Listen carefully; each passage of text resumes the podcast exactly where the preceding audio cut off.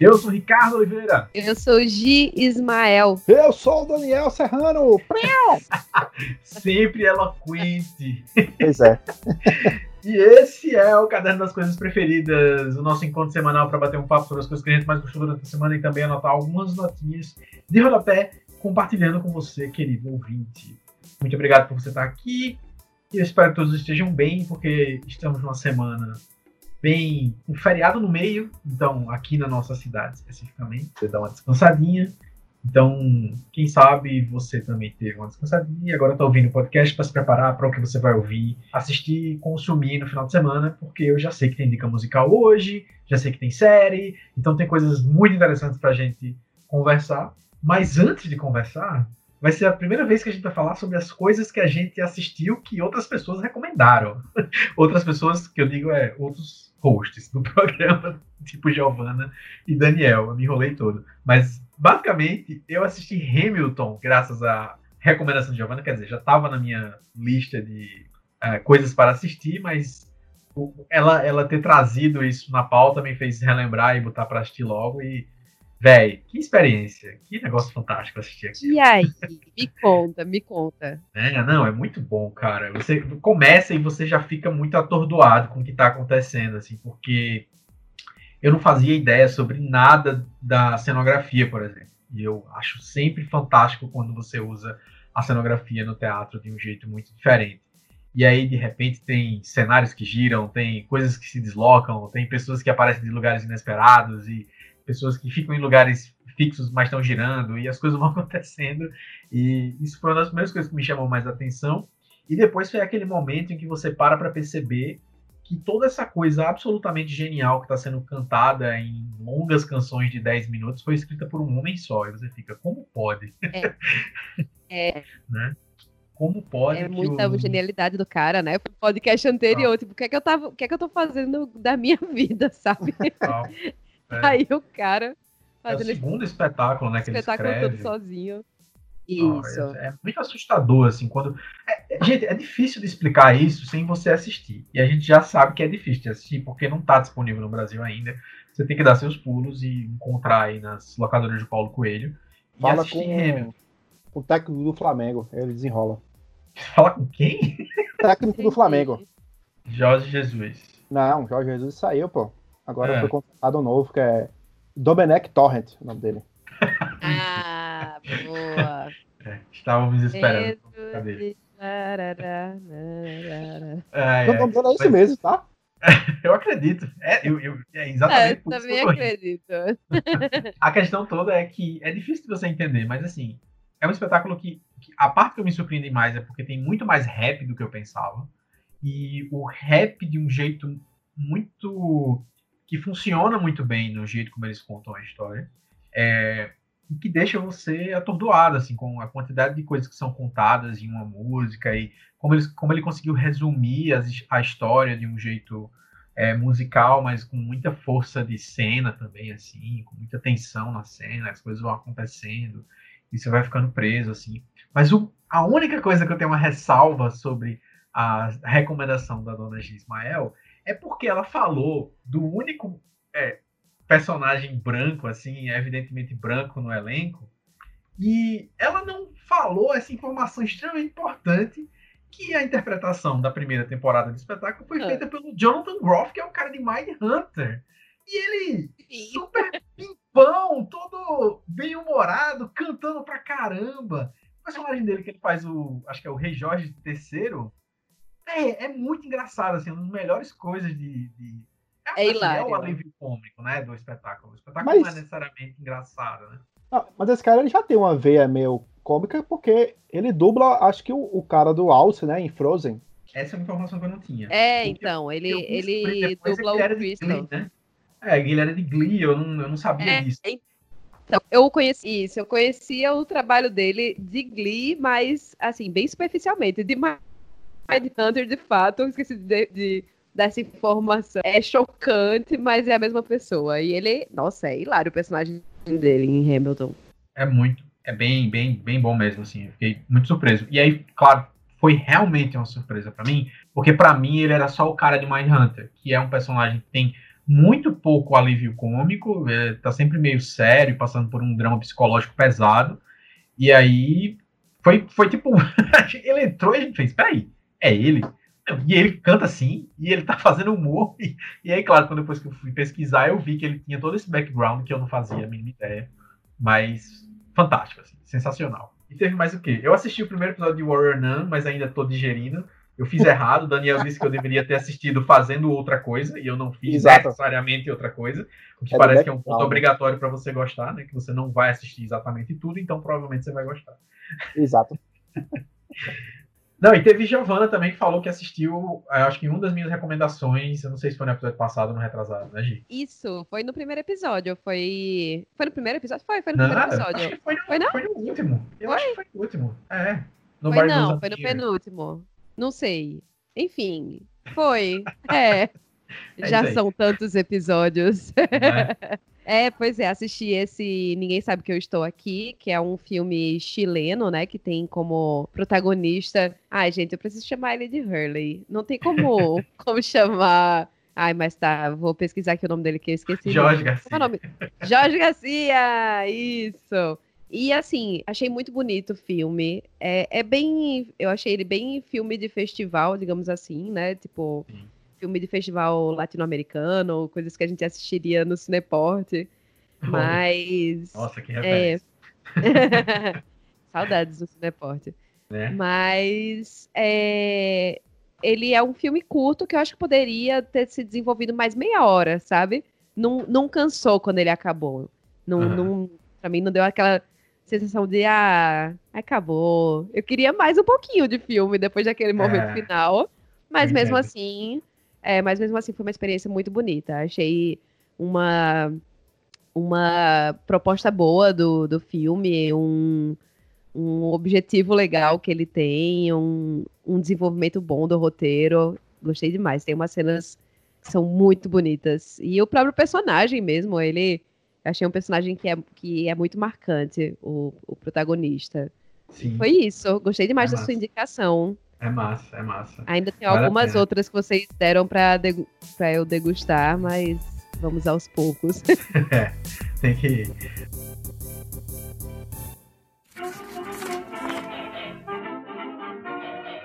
Então, Gi, aproveita que tá aí no gás de falar sobre a tua última coisa que tu assistiu e conta pra gente qual a sua coisa preferida da semana. Eita, então, gente, a minha coisa preferida dessa semana estreou no dia 31, ou seja, na sexta-feira passada, e no dia primeiro que eu já assisti, né? Então, no, no sábado, acho que foi isso, foi isso mesmo.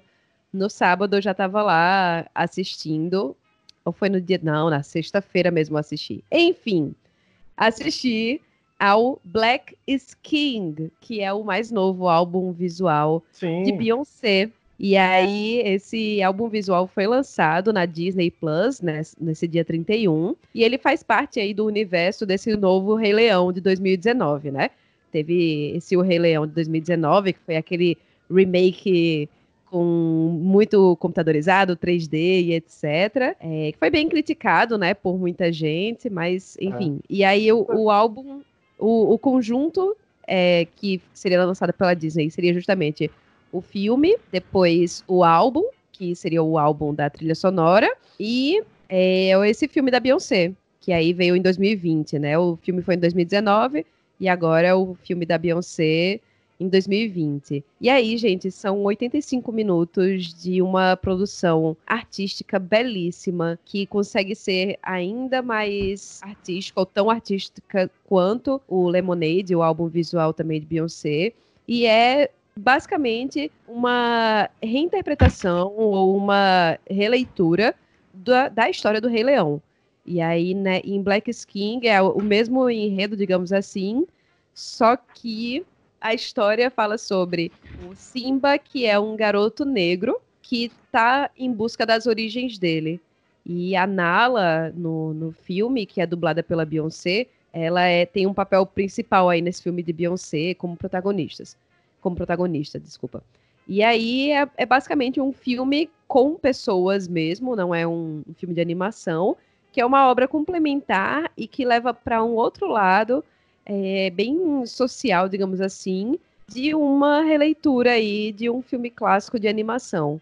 É, então é, é um filme que traz muitas Áfricas em uma só, ele traz ancestralidade, ele traz riqueza é, cultural mesmo, sabe? Eu fiquei muito emocionada assistindo o filme, é, pensando o quanto que o continente africano, nos seus primórdios, assim, antes de, de toda a diáspora, enfim, como sempre foi um continente muito forte de tradições, de cores, de vivências, enfim, e como isso foi tomado, né, desse povo.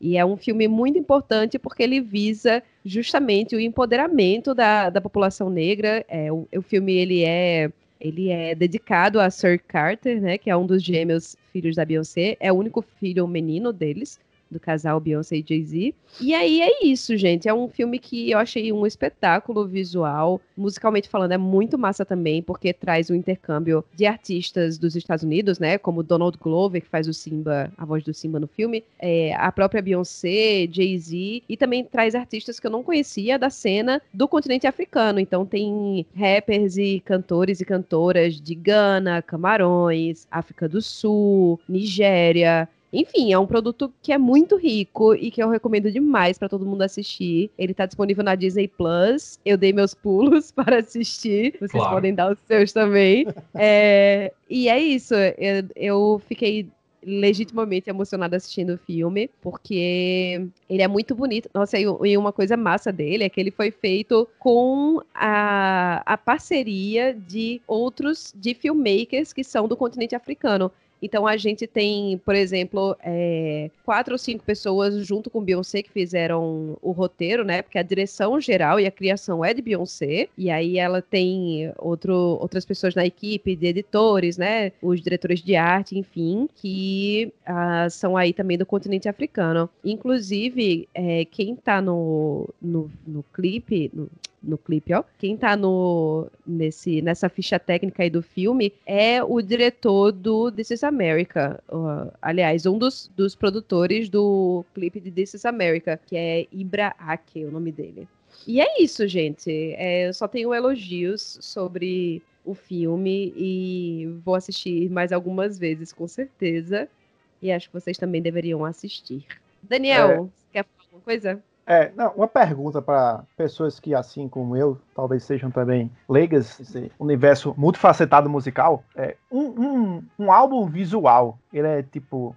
Porque ele é, ele é mais para um filme, ele é mais para um musical, ou nenhuma das duas coisas? Vamos lá. O álbum visual, ele vem com a função de acrescentar mais informações àquela obra sem sair da questão principal dela. Por exemplo, um álbum visual que é super famoso é o The Wall do Pink Floyd, né? Ainda na década de 80 eles lançaram esse álbum visual, digamos assim, que era um filme baseado no disco. Então, é um filme onde as músicas, todas as músicas do disco aparecem em versões na íntegra, ou ainda que sejam um pouco diferente, ou como som diegético ali no filme. E aí é um álbum que, que vem como uma experiência complementar, entendeu? É, é como se não são apenas clipes das músicas, são clipes e que entre esses clipes existem conexões das histórias, existem narrativas, existem alguns recursos que fazem a história ficar bem coladinha, sabe? Bem monta todo aquele quebra-cabeça, caso você não tenha entendido apenas ouvindo aquelas músicas é, sobre o que é que é aquilo. É, é bem uma, uma obra complementar mesmo. Massa. E, e é, é, pois é, e essa, o disco The Lion King The Gift, que é o disco da trilha sonora, ele é justamente a parte do álbum, dessa parte de álbum visual, e o visual dessa história é o filme Black King. Show de bola. Eu,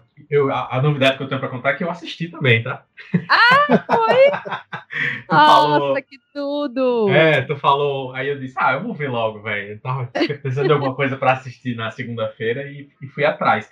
E aí tem um negócio muito curioso sobre a experiência que é, eu acho que vale a pena fazer esse pequeno tutorial aqui pra quem for atrás. Tu já falou que é um negócio do Disney Plus, então tem que ficar claro para as pessoas que o Black is King é especificamente o filme. Assim, se você for no Spotify, você não vai achar Black Skin, você vai achar o disco da trilha sonora do, Lion, do, do, Rei Leão, né, do filme que saiu, que ela fez, né, isso é uma coisa que eu não sabia, inclusive, eu sabia que ela participava do filme, mas não sabia que a trilha sonora era toda dela e dessas participações que ela foi, enfim, agregando ao processo. Então eu fui no Spotify inocentemente procurando por Black Skin, não achei nada, mas aí eu comecei a ouvir a trilha sonora e fiz, peraí, mas não tá rolando nenhum clipe aqui no Spotify, não tem nada no YouTube, então tem que assistir em outro lugar.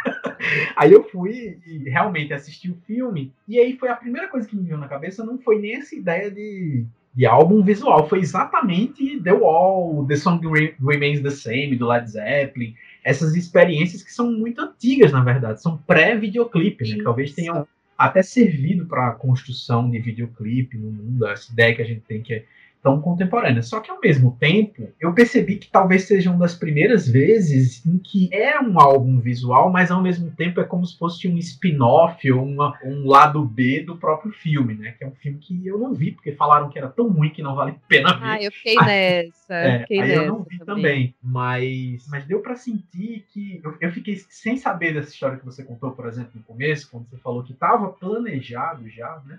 Que ela tivesse o próprio esse próprio filme, eu fiquei achando que na verdade era uma resposta dela para fazer um negócio que prestasse. porque, caraca, se é, parabéns, porque realmente ficou muito bom. E é uma experiência muito legal de assistir. Não é assim, eu acho que não é estranho para quem não é fã de, dela, não, não vai ser uma experiência esquisita, você não vai achar ruim se você não for fã, porque você no mínimo vai conseguir ver é, uma experiência visual muito intensa sobre representação do, do povo africano na música, no cinema, na, na, nas artes visuais. E, e, isso foi uma das coisas que eu fiquei mais impressionado. Durante a, a, a enquanto a gente assistiu o filme, eu e, eu e Raíssa, a gente ficava assim. É, quando chegou mais ou menos meia hora de filme, eu fiz, cara, eu acho que tem meia hora de filme e já deve ter passado de umas 70 roupas diferentes que ela usou e aí. O figurino quando... tá impressionante. É, um negócio absurdo, que sempre foi uma marca dela, né? Ela sempre é, mexeu muito com esse universo do figurino, tem uma relação, se eu não estou enganado, com a mãe dela, de produzir os figurinos dela. É, a mãe assim, dela é né? estilista. É, Desde o Destiny's Child. É, e, cara, assim, rola uma música, um clipe que dura 5, 6 minutos no, dentro do, do filme, e ela usa sete roupas diferentes, sete figurinos diferentes, e todas as pessoas, assim, é uma produção de nível é, muito pesado em termos de cenografia e de, e de figurino. Agora, e, e, vale deixar essa, essa ressalva, assim, não vai esperando uma coisa muito direta e narrativa, né? uma sequência com isso está lá, mas não é assim, é evidente a narrativa, é muito mais a força da própria música, e vez ou outra eles usam alguns é, trechos de diálogos do próprio filme, né? Mas, mas eu sei que Daniel viu o, o Rei Leão do. É, como é o nome do diretor? Do John. John Favreau. É, John Favreau, e enfim, conta aí. Tu, tu gostou desse filme nessa época? Ah, então, eu gostei. É, quando, eu, quando eu assisti o filme, eu assisti um pouco é, mais tarde né, do lançamento, e eu já fui com todas as críticas na bagagem. E aí minhas expectativas, claro, estava baixa, mas eu gostei do filme ainda. Obviamente, ele não vai não vai causar em você aquela sensação de nostalgia de relembrar o Rei Leão que você viu, nem é a mesma exuberância de um certo lado daquele primeiro Rei Leão, porque é com cores bem saturadas e uma paleta muito bonita. Mas ainda assim, eu acho que é um filme que vale ser visto. Não sei agora, com Black Skin na jogada, talvez o Black Skin, como eu não vejo, ele ofusque muito o, o filme do Rei Leão, né? Mas é, tem uma beleza assim no filme do Rei Leão. Os animais, claro, eles são ultra realistas, então eles não vão ter as expressões de desanimado, eles não vão se pendurar. Um leão, por exemplo, não vai se pendurar numa árvore como um desanimado ele faz. Mas tem umas cenas e, algum, e uns trechos musicais que a galera conseguiu transformar num, num, num feito muito bonito, velho. Você, é você, pensar, você pensar que é tudo computação gráfica já é absurdo. Mas eles conseguiram puxar a beleza para um outro lado, que não um lado é, saturadão e, e, super animado, desanimado, mas uma, uma beleza tipo natural mesmo, tipo Discovery Channel. O que é bizarro pelo fato de tudo ser renderizado, mas é muito bonito. É, então, é, eu não assisti também pelos mesmos motivos que o Ricardo falou e tal. É, tipo, é de fato a minha animação preferida marcou minha infância, fita cassete, etc. Ou fita cassete VHS, VHS, VHS, etc. E aí eu vi uma, uma crítica do, no G1 que é de Rodrigo Ortega. Ele falou que Black King, é, em Black King, a, a Beyoncé recriou o Rei Leão e fez melhor do que o filme de 2019. e aí falando que deveria, na verdade, esse filme ter duas horas de, de, de é, duração e deveria esse filme ter sido lançado no ano passado e ter deixado um lado B, o Rei Leão, que fizeram no ano, no ano de 2019. E aí é, é, é, interessante esse filme, porque eu acho que o Black King ele, ele tem o, o poder de empoderamento que ele se propõe, né? Eu acho que ele tem o poder de resgate de ancestralidade, enfim. E eu vi uma, uma postagem muito interessante no Instagram. Vocês devem ter visto a polêmica com Lilia Schwartz, né? Que é uma. Sim que é a antropóloga, que é colunista da Folha de São Paulo. Tava doido é... que você chegasse nesse assunto. então, ela fez uma coluna para falar de Black King. E vamos lá, ela fez um texto muito comprido, ela falou super bem é, do filme, etc, etc. Só que no final do texto ela dá um arremate que foi assim, uma bola completamente fora, quando ela fala que Beyoncé deveria sair da sala de jantar e fazer mais pelo movimento antirracista. Como se fosse assim, ó, peraí, segura aqui minha cerveja e eu, como uma mulher branca, vou ensinar você, mulher negra, a como você deve cooperar na luta antirracista. É, e, já assim, ia perguntar isso. Você era é... da, nossa classe, uma pessoa branca falando merda. É, é, exatamente. Não, e ela cobrou e pra... ainda também que uma certa visão específica sobre como o povo foi retratado, né? Que foi talvez é, a coisa, então, pra mim, foi mais dolorosa de ler. Assim. Exatamente, porque o que acontece é que é, ela vem falar da visão estereotipada que tem Black King, etc. E aí eu vi um ponto muito sensacional que foi levantado por Tiago Amparo no, no Instagram dele, falando sobre uma visão que ele teve de Black King, analisando no sentido de ser uma obra afrofuturista, uma obra que é uma Sim. obra idílica, digamos assim, né? É, e aí ele fala é, uma frase que ficou muito impactada para mim. Ele falou o seguinte: é, mitos gregos eram mitos ou uma Grécia estereotipada? Nos é permitido fabular? E aí ele falou de uma exposição chamada Ilusões, na Pinacoteca, em que a artista Grada Quilomba, ela utiliza mitos gregos para contar histórias sobre o racismo a partir de referências, é, de referenciais. E aí é isso, Black King, ele é um filme que traz uma visão meio de ficção científica, é, de um futuro dominado, é, que não existem essas diferenças e que o, os afrodescendentes, as pessoas negras, enfim, elas são protagonistas, elas estão numa posição não, digamos assim, não de superioridade, mas pelo menos de equidade, e elas podem ser também realeza, né? Black King, como diz aí o título. E aí, para dar o tiro no pé maior dessa, dessa coluna da Lilia, a, e ela já falou que foi uma culpa dos editores, que não foi ela escolheu o, o título nem o subtítulo da, da coluna dela, ah, foi ah, assim. É. então, ela falou que a Folha deveria se responsabilizar e tal, é, mas foi a pior parte de tudo, porque eu escrevi sobre isso, inclusive, na minha coluna do jornal A União dessa, dessa quarta-feira, que ela, ela quando, quando você cria um título e um subtítulo para uma matéria, aquilo dá o tom ou dá o timbre de tudo que você vai ler em seguida. Então, ela, nossa, começa quando você abre uma matéria e tem falando, o título é Filme de Beyoncé erra ao glamorizar a negritude com estampa de oncinha, e logo depois disso tem um subtítulo falando, diva pop precisa entender que a luta antirracista não se faz só com pompa, artifício hollywoodiano, brilho e cristal. Nossa, hum. tudo que vier depois disso, gente, vai ser balela. Tudo White que vier depois. É, então, tudo depois disso vai ser, velho. Você me disse isso no título, isso no subtítulo, e deu um arremate ainda falando pra mulher sair da sala de jantar dela. É, enfim, né? Tudo que você tá falando no meio me parece superficial. Não, mas, mas ainda que fosse, ainda que tenha sido uma decisão só de editores, que é muito comum de acontecer, e realmente eu não tiro a razão dela de talvez estar insatisfeita se algum editor deu esse esse tom ao título. Mas não é como se o texto estivesse incoerente a esse título e subtítulo. É, exatamente. Ele, ele, conversa perfeitamente. Talvez ele só não seja tão agressivo assim quanto o título isso. foi, mas que isso está dito no texto, está, né? Isso é que é complicado. Mas eu achei interessante porque eu, eu queria muito falar, mas agora que você falou e falou tão bem, eu não quero nem mais perder tempo falando, porque eu já dei minha, eu já dei minha esvaziada no Twitter sobre esse tema, assim, que é um negócio que eu fiquei é, irritado, assim, porque eu a vi também pedindo desculpas no Twitter, mas as velhas desculpas de se eu ofendi alguém, me desculpe, que eu acho que é sempre o problema sobre como pedir desculpas pelas coisas que a gente faz de errado.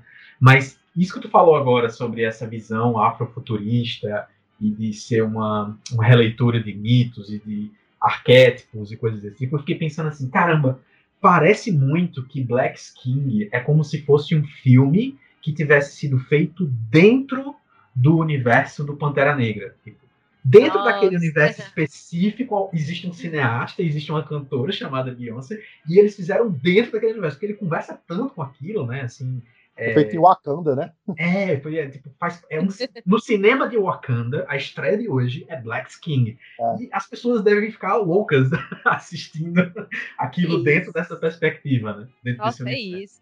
E eu, eu citei, inclusive, no meu texto, justamente Pantera Negra, porque a gente precisa entender que, é, por mais que a gente esteja falando do, de um ambiente super capitalista, etc e tal, ainda é muito importante representatividade e ainda mais protagonismo e ainda mais toda uma equipe por trás das câmeras que também está tendo a oportunidade de fazer aquilo, né? Como eu falei, é um filme que traz a galera do continente africano em peso fazendo filme junto com a Beyoncé, além dos artistas que estão ali é, fazendo parcerias também.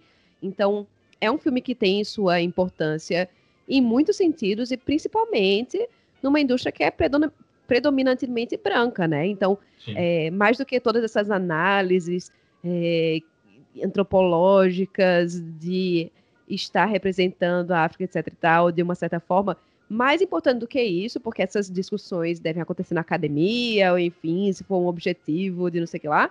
Mais do que isso, o, é, o filme é sobre o sentimento.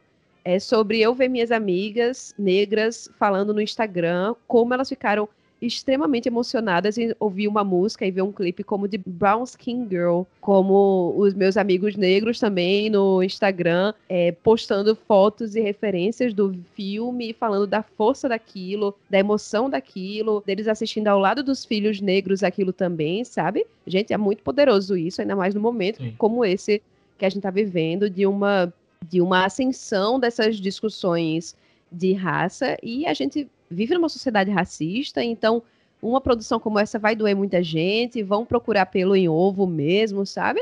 Mas é, é uma discussão, como eu falei, dá duas horas né, de conversa no Black não. King. Eu, eu, acho que, que, além de ser uma super nota, assim, uma, uma anotação no caderno, é legal porque na próxima página tu pode colar a tua, a tua é, não crônica, o teu artigo da, da semana do Jornal União, que, para quem não não, enfim, não é de uma pessoa, não é daqui, não conhece, é o jornal, o último jornal impresso local da cidade, que é do governo do estado, e que dá para você ler sempre, ou pegar o link sempre pelo Instagram de Gi, que é arroba... Gi Ismael.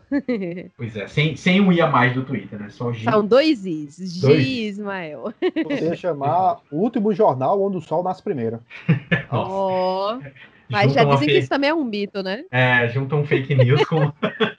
é, exatamente. É, uma notinha rápida que eu tenho para fazer é que claramente quem escreveu é, essa coluna que G mencionou, criticando o Black King, foi a Shenzi, né? Que é a hiena má do Rei Leão, que tenta matar Simba.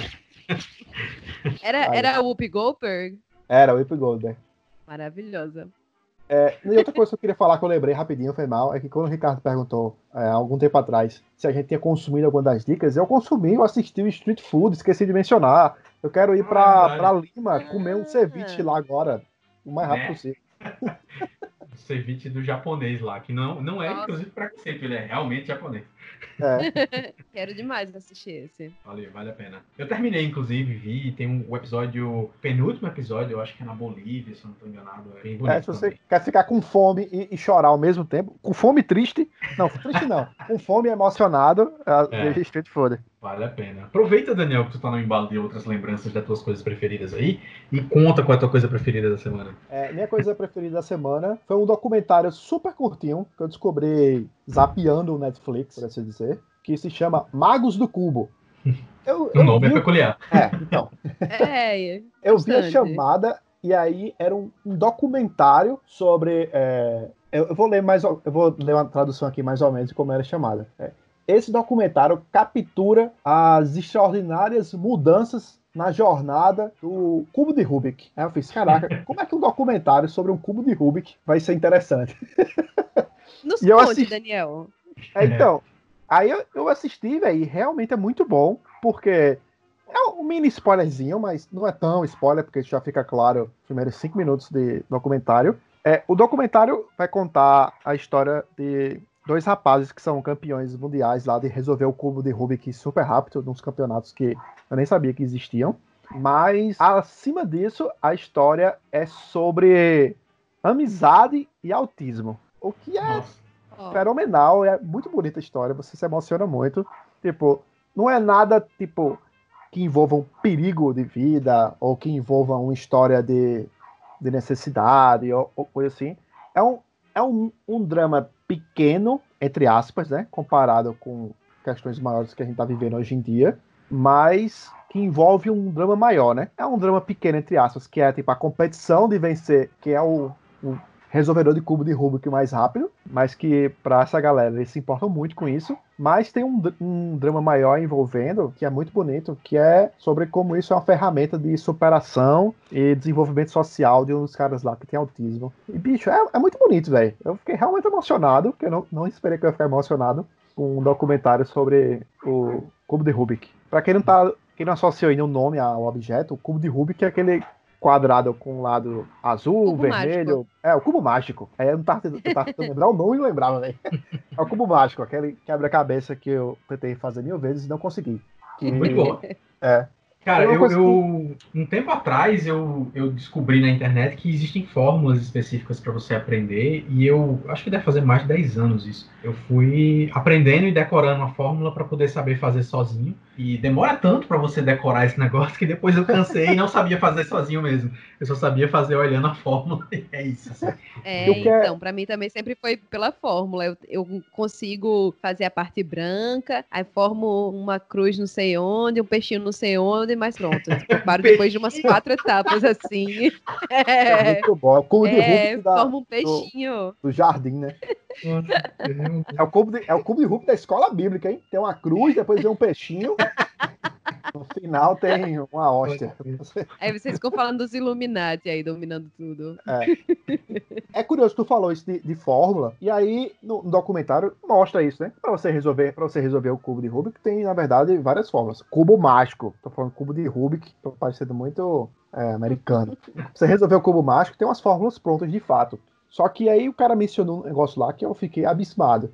Que ele fala: olha, o cara, para ser um campeão de, de cubo mágico no campeonato mundial, ele primeiro tem que ser um bom reconhecedor de, de padrões, né? Porque ele precisa, porque no campeonato funciona da seguinte forma, que eu esqueci de mencionar. O cara senta na mesa com a mãozinha assim em cima, visível. Aí a pessoa, o, o cara lá, o, ju, o juiz, ele bota um cubo embaralhado na sua frente. Você tem tipo alguns segundos para examinar aquele cubo embaralhado. Aí o cara pega, examina o cubo embaralhado, bota ele de volta no lugar bota a mãozinha de novo no cantinho, e aí o cara dá o play no cronômetro, e o cara vai lá e resolve. Ou seja, o cara tem que ser muito bom de já olhar o cubo embaralhado e perceber quais padrões foram formados ali, e aplicar uma das soluções para resolver aquele cubo. Só que aí o cara falou, então, o cara tem que ser muito bom em, em detectar padrões, e ele tem que ter memorizado mais ou menos cerca de umas 300 maneiras de resolver o cubo. Então, taca! é, é muito doido. Porque, e, e geralmente os campeões é o que? Abaixo de 3 segundos, né? Se não estou enganado o tempo. Não. O recorde. É, eita, não, aliás, é porque tem várias modalidades, mas é, eu não cheguei a decorar exatamente qual é o recorde, recorde mesmo, mas é porque tem tipo, tem uma jornada 3 por 3 que resolve três cubos mágicos é, em seguida e meio que soma o tempo da resolução desses três e dá seu tempo final para saber quem é o campeão e tal. Mas assim, eu vi que você resolver em nesse 3x3 a galera resolvia numa média tipo 6 segundos, 7 segundos, o que a competição ficava nos, nos centésimos. Mas Sim. agora que tu falou, de fato, eu acho que o recorde mundial deve ser tipo isso. Que é. começa o cara quebrando um dos primeiros recordes lá, ele quebra quando ele consegue fazer em 4 segundos, parece. É, aí depois é um outro cara quebra, e quebra de novo, e aí vai. É absurdo, velho. Assim, é, é, fora do normal, assim. Eu acho que a, a, a gente chama de cubo mágico, mas é meio que um, uma, uma, sei lá, uma mania nossa, assim, mas o nome dele falou tantas vezes cubo de Rubik, que é o nome do cara é. que inventou, né? O Rubik, que é um, um, turco, né, que inventou e tem trilhões de possibilidades diferentes de resolução. Mas tu foi falando e eu fui lembrando de um negócio muito bom que dá para conectar. E se você for assistir na Netflix, é, que é onde tá, né, o, o documentário, é, existe uma série na Netflix que eu não sei se vai ter exatamente esse episódio, que eu tô, peguei agora de lembrança assim, mas se você não conseguir ver na Netflix, você consegue ver no YouTube. É, existe um mágico, de fato, um ilusionista, chamado Steven Brundage, que ele já participou do Fulas, que é um programa que tem na Netflix, que é basicamente mágicos do mundo todo tentando enganar Penn and Teller, que são dois grandes sim. mágicos né, ah, né, sim, da tradição. Sim. Nossa, eu sou, eu sou muito apaixonado por esse programa. Desse... eu sou completamente fã desse programa. Eu vejo tudo, só que eu via pelo YouTube. E aí, como na Netflix demora muito para sair as temporadas, tipo, atualmente eu acho que já tá na sexta ou sétima, né? A Netflix ainda tá na terceira ou quarta temporada. Aí eu fico vendo os episódios novos pelo YouTube, que alguém publica lá e tal. E esse cara um dia apareceu lá e, e, tem uma coisa que depois que ele apareceu, apareceram muitos caras que fazem o cubo se transformar de, de embaralhado para pronto em menos de um segundo. Mas é de fato um truque de mágica, assim, que ele é, deve ter algum cubo que tem um prop, né, que eles chamam que se transforma sozinho e ele consegue fazer isso. Só que à medida que você vai pesquisando mais sobre esse cara, você vai descobrindo que na verdade ele consegue realmente é, montar ele na posição certa muito rápido e incluir isso no meio do ilusionismo, que vira uma mistura muito peculiar, assim, porque você começa Entendi. a bugar, né? De não saber se ele fez usando prop, se ele fez sem ser o prop. E aí tem um dos casos, se eu não estou enganado, no programa, ele entrega o cubo de volta para eles, para eles analisarem e verem que não é um prop. Então a coisa leva, vai para outro nível, assim, muito doido, assim, vale a pena. O Fulas é um programa, enfim, é uma notinha paralela aí que vale muito assistir, que tem episódios excepcionais. É, talvez o, o, mágico ele meio que faça com a mão só, né? Porque foi um negócio que me deixou abismado também. É, é que a galera, enquanto os competidores, enquanto estão na fila ou, ou no credenciamento para o campeonato, os caras ficam com um cubo em uma mão, tipo, resolvendo assim, conversando com você e com a mão. Tá, tá, tá, tá, tá, tá. que loucura, velho. Parece um, um robô. Fala, gente, vai falar alguma coisa? E eu parei para espirrar aqui, botei meu microfone no mudo. Mas, não, eu ia falar que eu tô com um sorriso de orelha a orelha aqui, porque eu assisti muitos episódios seguidos de Fulas e eu tinha esquecido completamente dessa série, minha gente. Tipo, ah, é? completamente. Pra mim, assim, meu Deus, e era muito legal. Não, eu, eu tô feliz quero... eu ter encontrado alguém que também assiste, porque eu não conhecia ninguém até agora não, que assistia. Pois é, Ricardo. E, e eu acho que faz uns dois anos que eu assisti essa série, eu acho. Um ano, dois anos. Eu tinha esquecido completamente, bicho. Nossa, já super anotei aqui pra assistir assim que acabar o podcast. e assistir mais um episódio. O melhor episódio de todos é um participante que é um mágico que é deficiente visual. Ele não tem zero, assim, zero visão, não tem nada. E ele controla as cartas de um jeito completamente absurdo e faz coisas que ninguém faz, assim. É um negócio fora do normal, porque você, além de se assustar, você se emociona muito pela história do cara, porque ele faz isso há décadas. E é basicamente ele. Ele, na apresentação dele, fala muito sobre ser tudo matemática, assim, é tudo questão de decorar, de saber a numeração e de é, sentir as coisas, enfim, é fora do normal. Bicho. É fantástico, fantástico. E aí, Ricardo? A tua? Cara, é, tem um negócio que é muito engraçado, né? Porque o ouvinte já sabe o que é a coisa preferida que não foi mencionada até agora, porque tá no título. Mas, querido ouvinte, eu, eu puxei uma carta do nosso, do nosso jogo aqui, do nosso caderno das coisas preferidas, que não tinha sido usada ainda, que é a carta de não revelar qual é a coisa preferida antes da gravação, nem para Daniel, nem para Giovana, porque eu acredito que isso vai surpreender o suficiente eles dois para fazerem o quê? Estou muito Meu atenta. Deus. Né? Então o ouvinte já sabe, mas a minha coisa preferida da semana é o álbum Folklore de Taylor Swift. Ah, não era tão surpresa para mim, não. Havia comentado. assim, é, é um pouco, porque eu sei que você é um garoto que amou o disco da Dua Lipa, né? E, tem, e gosta de outras coisas pop, mas assim, Taylor Swift pra mim é, é assim, é um pouquinho.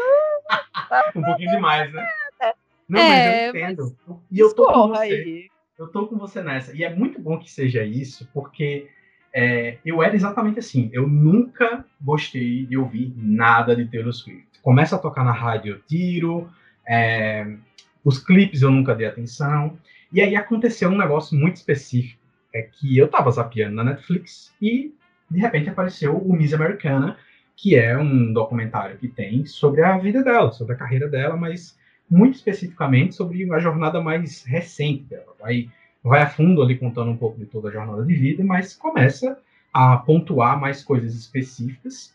E o documentário me ganhou muito, assim, muito mesmo, porque além de, de investir muito tempo numa coisa que eu gosto demais de ver, que é processo criativo de, de pessoas criativas que fazem é, desde coisas muito pop, como a música dela, em que ela é compositora, desde o início até hoje é compositora, quer dizer, mostra ela ao piano compondo, mostra ela dentro do estúdio compondo com o produtor e coisas desse tipo, é uma coisa que eu gosto muito. Quando chegou mais perto do final do documentário, começam a aparecer é, a, as relações dela mais recentes com a política americana. E ela, como alguém que decidiu, sendo a estrela pop da magnitude que ela é, se posicionar contra Trump, se posicionar contra as senadoras do estado dela que são é, claramente fora do, do, da valorização dos direitos da mulher e coisas desse tipo. Senadoras, tá? Eu não, nem falei senadores, senadoras. E aí eu fiquei, caraca, velho, que doideira, eu não, eu não fazia ideia dessa, dessa história. Aí veja só esse contexto, em que eu, um homem é, de 34 aninhos, que nunca gostou da música dessa senhora, assiste esse documentário, vê uma verdade específica nela, e aí quando é cinco meses depois, ou três meses depois de eu ter assistido o documentário, bate na porta a mesma senhora dizendo: tá aqui um disco indie para você, tá aqui um disco folk. E aí, óbvio que é surpreendente que ela, que fez a música pop de estádio, né? Essa música pop que é a transformação que veio do, do country para ela, para uma música pop muito enlatada mesmo, assim, som, em, forma, em, termos de sonoridade, de arranjo e tudo mais. E aí veio e disse: Não, eu estava na quarentena, decidi gravar um disco e gravei um disco totalmente à distância, com, com a produção é, do Aaron Dessner, né, do, do The National, que já já é uma coisa fora da curva para se esperar de um artista pop e que tem a participação de Bon Iver, do Justin Vernon. Eu fiz, pelo amor de Deus, não é possível que, essa, que ela esteja fazendo tudo isso. E é, assim, é exatamente isso. O disco dela tem a mão de um cara que está longe de ser pop. Ele produziu praticamente toda a produção musical, é ele que gravou remotamente. Isso é uma coisa muito importante assim, ficar registrado. E a outra coisa é que tem a participação ali na composição de uma música específica e canta num dueto com ela, o famoso Bon Iver, que o nome na verdade dele é Justin Vernon. Só que aí, de cara, precisa ficar muito claro também, assim, não vai esperando um disco do The National nem um disco do Bon Iver. Isso não pode ser o que você vai esperar desse Caramba. disco. Assim. Tá muito longe disso. Continua sendo um disco de Taylor Swift, continua sendo um disco pop mas é um pop folk. E, assim, eu, eu confesso que eu fui ouvir e quando terminei a primeira edição eu fiz. Tem alguma coisa errada aqui, mas ao mesmo tempo tem muita coisa boa aqui. E eu fiquei querendo entender. E aí eu fui ouvindo de novo, e eu vi de novo, e eu percebi que eu não estava ficando cansado. Eu estava querendo, estava começando a gostar cada vez mais. E eu estava, meu Deus, isso aqui tá muito bom. E eu fiquei pensando, é, que, que, porque eu não sei se, se, se já viu isso alguma vez, assim, que que gosta de acompanhar é, música sem, enfim, sem pela, pelo jornalismo cultural, né? Gostar de ver os bastidores, coisas desse tipo. Mas é, eu, eu sou muito fascinado por saber o que é que um artista pop ouve para fazer o pop que ele faz. Isso é uma coisa que me fascina particularmente. Porque eu tenho a impressão de que o artista pop que faz a música como Taylor Swift faz, ele não ouve Taylor Swift. Entende o que eu quero dizer? Sim. Não é como se ele, ele ouvisse a música que ele faz para fazer a música que ele faz. Quer dizer que ele provavelmente ouve coisas, mas ele escolhe fazer aquela música que ele está fazendo. E aí eu fiquei pensando, o que é que Taylor Swift ouve para fazer a música que ela faz? Porque certamente, é, eu acho que ela não deve ficar parando para ouvir Justin Bieber, assim, ou Ariana Grande, ou coisas desse tipo que são ali no mesmo universo temático, estético, né, em geral. E aí, quando você vai no YouTube coloca Taylor Swift covers, você começa a entender o porquê dela parar para fazer um álbum folk, assim. Porque o cover que tem dela de muito tempo atrás é cantando Mumford Sons. O outro cover que tem dela de alguns anos atrás é cantando Vance Joy. E coisas assim. Aí você faz, cara, mas realmente tem um universo ali que não parece ser forçado. Parece ser uma coisa realmente autêntica dela querer ir parar fazer, para fazer uma música que, que diz, sei lá, revela um outro lado, né? Um, uma outra faceta, como se usa no, nos clichês do jornalismo cultural. É, mas que, surpreendentemente, é muito bom. E esse é o resumo. É um discão. é um disco que tem uma pequena barriga no meio, assim. Você começa a ouvir, mais ou menos depois da música do com o Bon Iver, que é Exile, tem uma barriguinha ali de umas quatro músicas que eu acho que não é o melhor do disco. Mas depois ele volta com tudo lá pela faixa 10, assim, o Lista Affairs. Tem algumas outras músicas que são músicas, cara, que é, vão de vem assim de peito aberto, com muita transparência e que escolheram fazer uma coisa muito peculiar. Ela é muito conhecida por fazer músicas para falar dos seus ex, né? É uma coisa que é outra coisa que ficou muito aberta do, do universo dela, assim, desse é, desse universo de coisas que são de celebridade, de ser público, de ser assunto e sempre sempre existe esse é um negócio que eu, que eu consegui, nas minhas anotações aqui, chamar de é, Top Sherlock Holmes, que é os fãs querendo descobrir para quem ela fez a música ou sobre o que ela tá falando na música. E isso veio bem evidente nesse disco também, assim. É, e aí ela sempre fez isso, mas ela escolheu nesse disco não falar mais só de si, mas começar a fazer o que o folk faz há muito tempo, que é trazer narrativas paralelas, não pessoais, de outras pessoas e coisas assim. Né? Então tem uma parada lá dela contar a história de uma mulher que ela comprou a casa dessa mulher, e tem uma história de ter, ter o marido ter morrido, e umas coisas muito doidas, assim, que vão aparecendo no disco e fazendo é, a coisa ser muito gostosa, assim, de ouvir, e que não é nem um pop Rádio Mix FM, se você tem a versão, eu adoro ouvir Rádio Mix, nem é aquele pop da Mix, nem é também é, o da Indie 88, que é a rádio que toca no meu computador praticamente o dia todo, que é uma rádio de música alternativa. E, e que vale muito a pena, assim, de verdade. Bom, muito bom. Eu, é. eu sou suspeita para falar, porque eu gosto muito de música pop. E mas assim, eu não sou tão suspeita porque Taylor Swift realmente nunca foi minha praia. Mas não julgo porque, por exemplo, o disco anterior de Ariana Grande, eu ouvi a, a, exaustão, sabe? O disco dela. E era mais uma artista pop que eu achava como mais uma artista pop, assim. Eu ouvia uma coisa ou outra e tal, não sei o quê. E aí, esse, o disco que ela lançou, nossa, esqueci agora o nome do disco, ele foi um não é disco que Woman? me trouxe. É isso não. Eu é, então, o nome então. da música é God's Woman. É, então, tem a música, é, tem a música God is a Woman. O nome do disco, abrindo aqui agora, Thank You Next. É Thank isso. Next. Que é uma música muito boa, por sinal. É, então. e é um disco que me conquistou justamente por ter um caráter super nostálgico do RB, anos 90, sim, das coisas sim. que Mariah Carey fazia. Então, eu entendo muito quando a gente é pego por um ponto fraco. Então, Taylor Swift ah. fazendo música folk, indie, etc., show de bola. Ele conquistou. É. Também vou. E, fala um palavrão, sabe? Que é um negócio que não tem. É, é eu achei muito curiosa, assim, porque parece, quando você vê, assim, o estereótipo, mas, ah, fofinha, né, fofolk, né, como dizem, né, fazendo fofolk. É, não, cara, você vai olhar no, no, histórico, assim, dos discos dela, não tem o explicit que aparece no Spotify, né? E nesse tem, assim, e, e isso é uma coisa interessante, sabe? É, eu acho que foi bom você ter falado da Ariana Grande, porque a, eu tenho a impressão, que eu não sei se vocês concordam com isso, de que a música pop, essa música pop de rádio, sabe, que é top 10 da Billboard, assim, ela, ela mudou muito nos últimos tempos.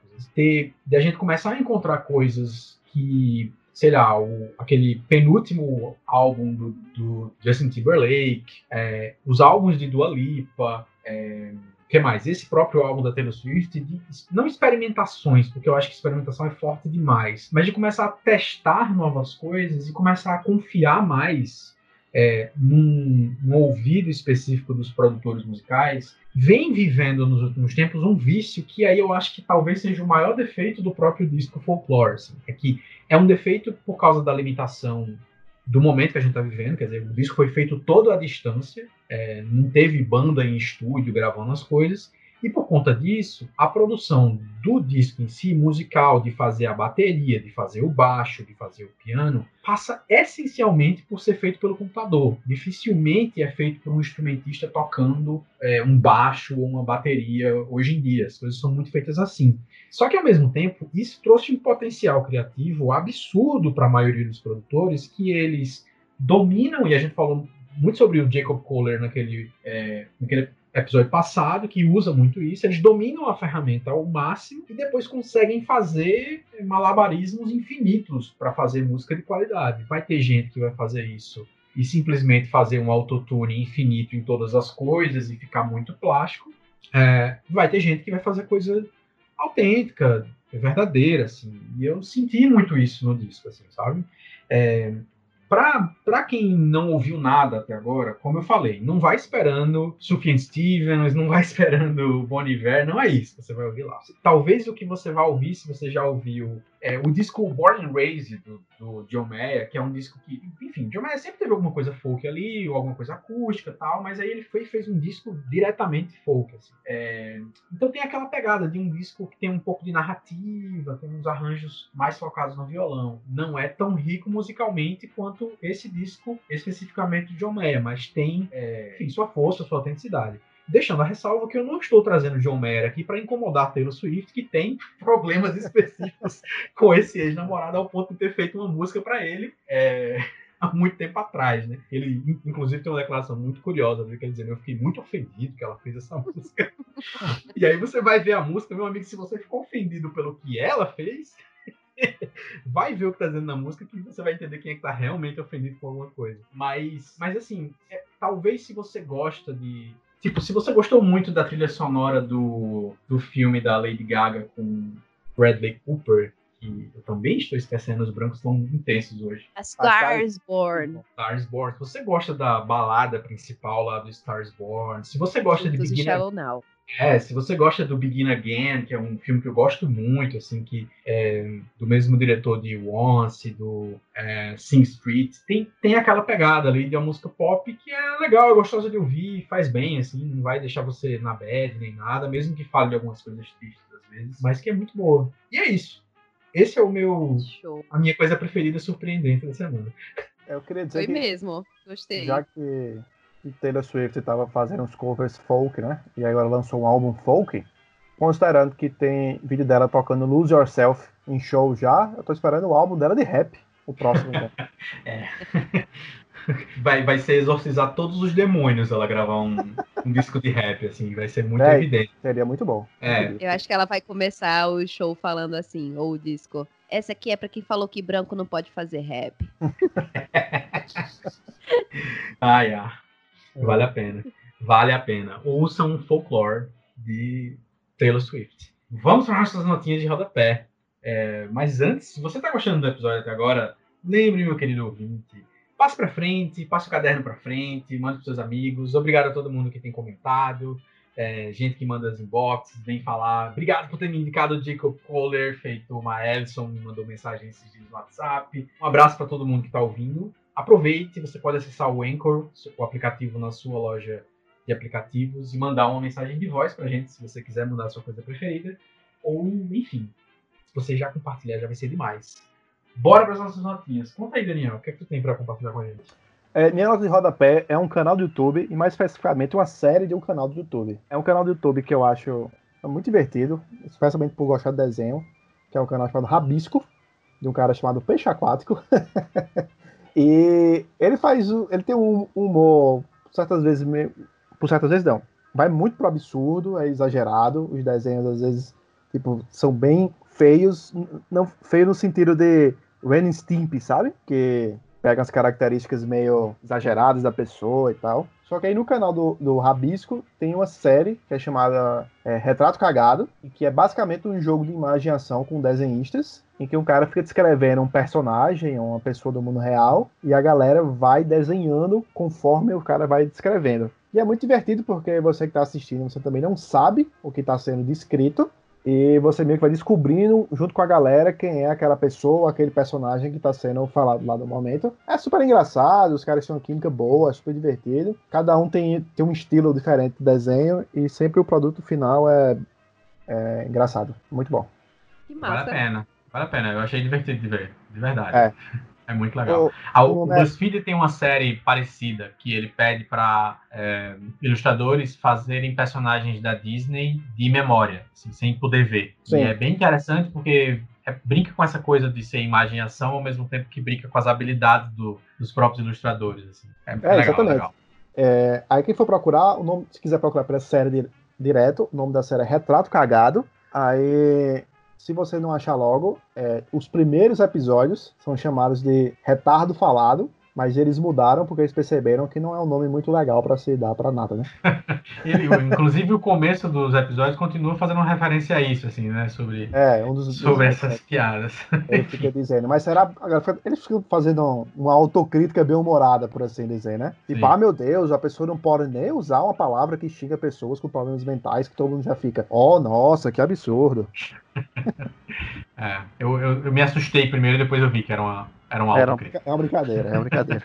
Inclusive, tem, tem até um dos episódios que um dos caras está sendo. Eles ficam tirando ano, mas eu não sei se é verdade, não. Talvez até seja. Parece que o cara tá sofrendo meio com um processo por uma charge do atual presidente que tem no outdoor, alguma coisa assim. É muito doido. vale, vale ver. E tu, Gi, conta.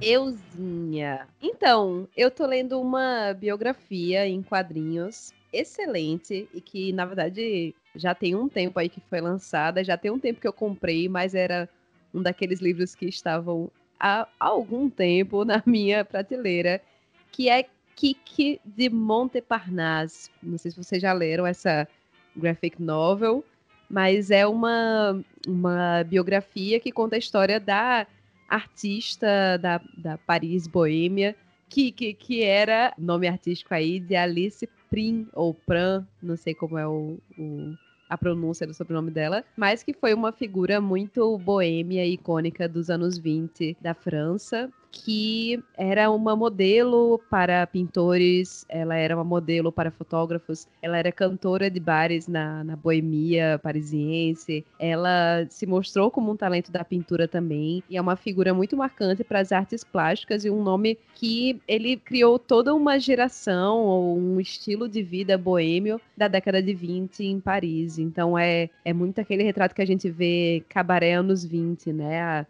Ela, num, numa época que era tão recatada em muitos sentidos, ela era aquela mulher que era simplesmente. É, tinha um olhar hipnotizante, ela tinha um corpo cheio de curvas, ela tinha orgulho dessas curvas, ela chegava, ela era dona do corpo dela, então ela sempre teve muito essa propriedade do própria do corpo dela e chegava e usava o corpo dela como modelo numa época que ser modelo de corpo era a mesma coisa que ser prostituta ou era tão ruim aos olhos da sociedade parisiense da época quanto.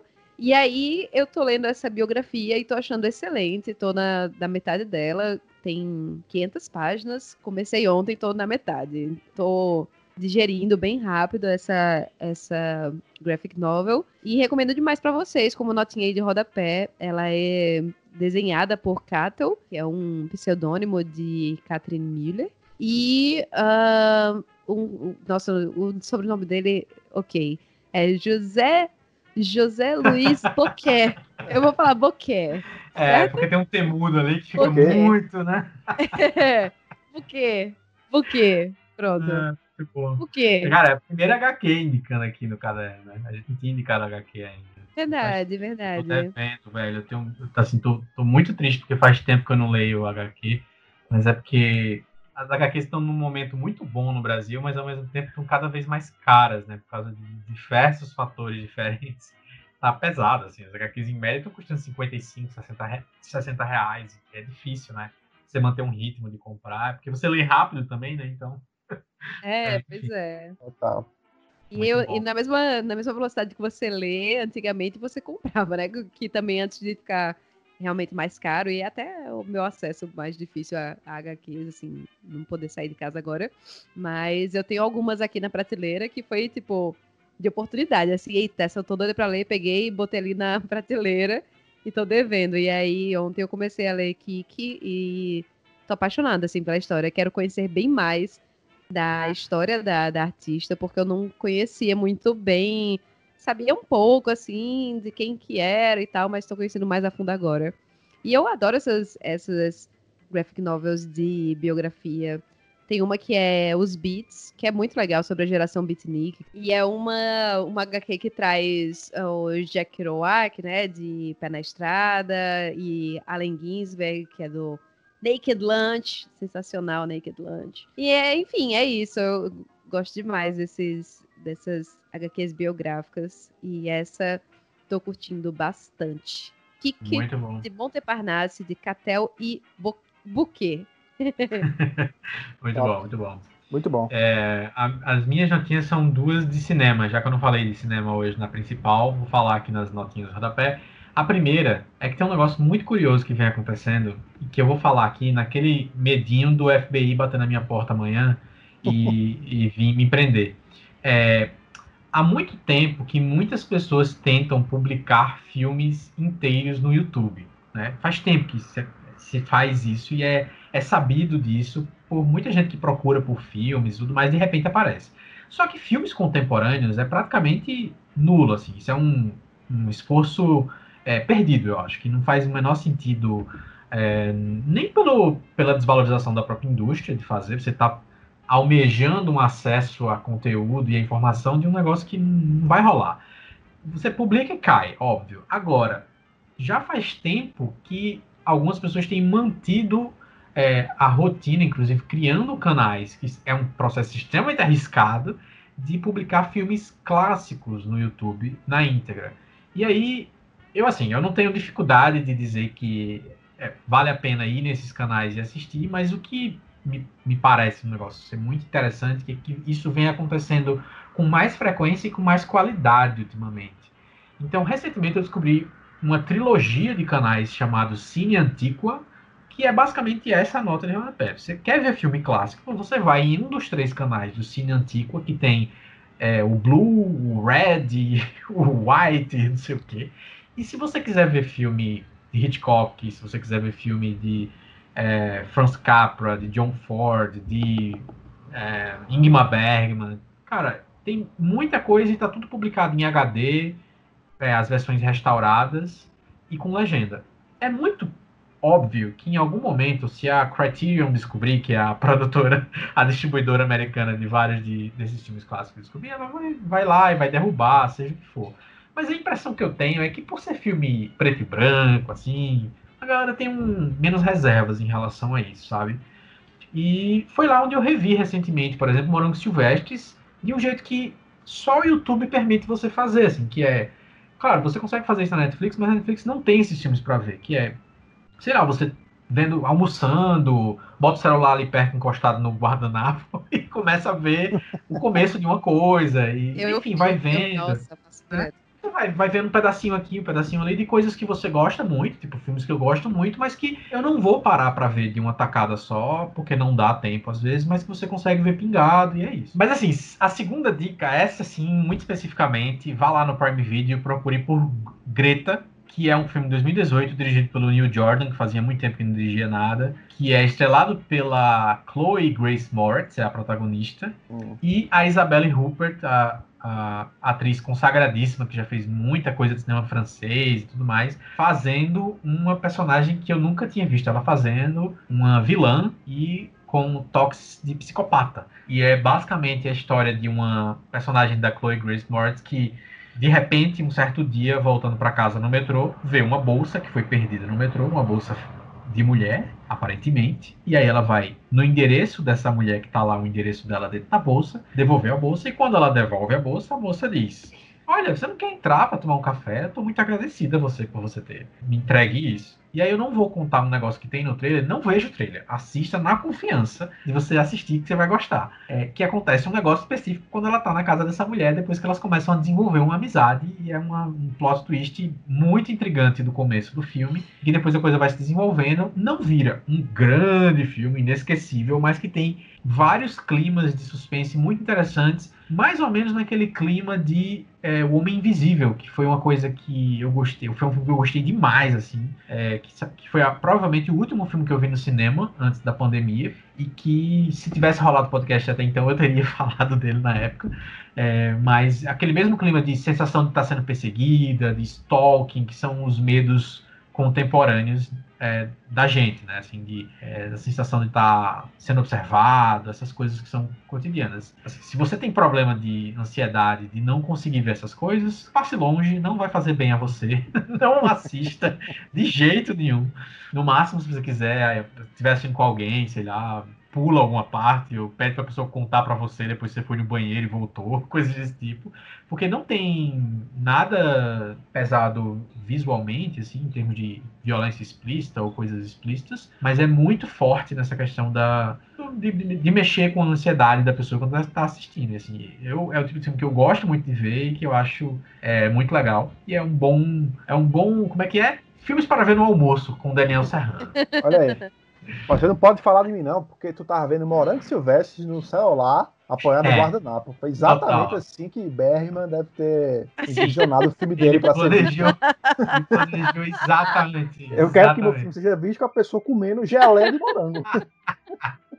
Muito, muito isso, cara. E Hitchcock também. Ele deve ter ficado muito feliz que eu vi o filme dele, é, que é um. Limpando um, agora do passarinho. É, exatamente. Poderia ser freiras, freiras, não sei o que lá, né? Mas não, Exatamente. vamos assistir Bergman apoiado no guardanapo. Total.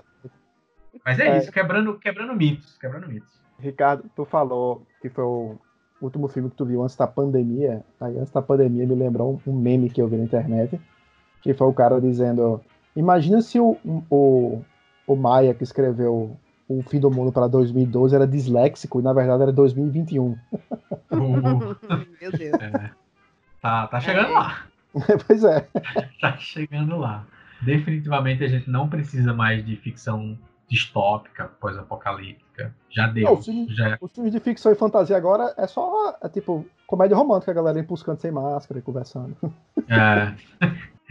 Então é isso, essas foram as coisas preferidas da nossa semana. Conte pra gente quais foram as suas. Mande um áudiozinho lá pelo aplicativo do Anchor mande replies, inboxes, mensagens pra gente no Instagram, arroba Ricardo com conteúdo, arroba Gismael e arroba Girimum, ou no Twitter, arroba Divestar, arroba Girimum e arroba Gi e Ismael. Acertei, né? Acertou. É, Dois e... Is, não é Gi e Ismael, é Gi é, e Ismael. É. Ao todo, três Is, no caso. é isso? Dois. Dois. Não, no Twitter. Não, no Instagram é. é não acertei, olha aí. No Twitter, Arrasou. três, olha aí. é isso. Até a próxima. Tchau, pessoal. É isso aí, galera. Falou!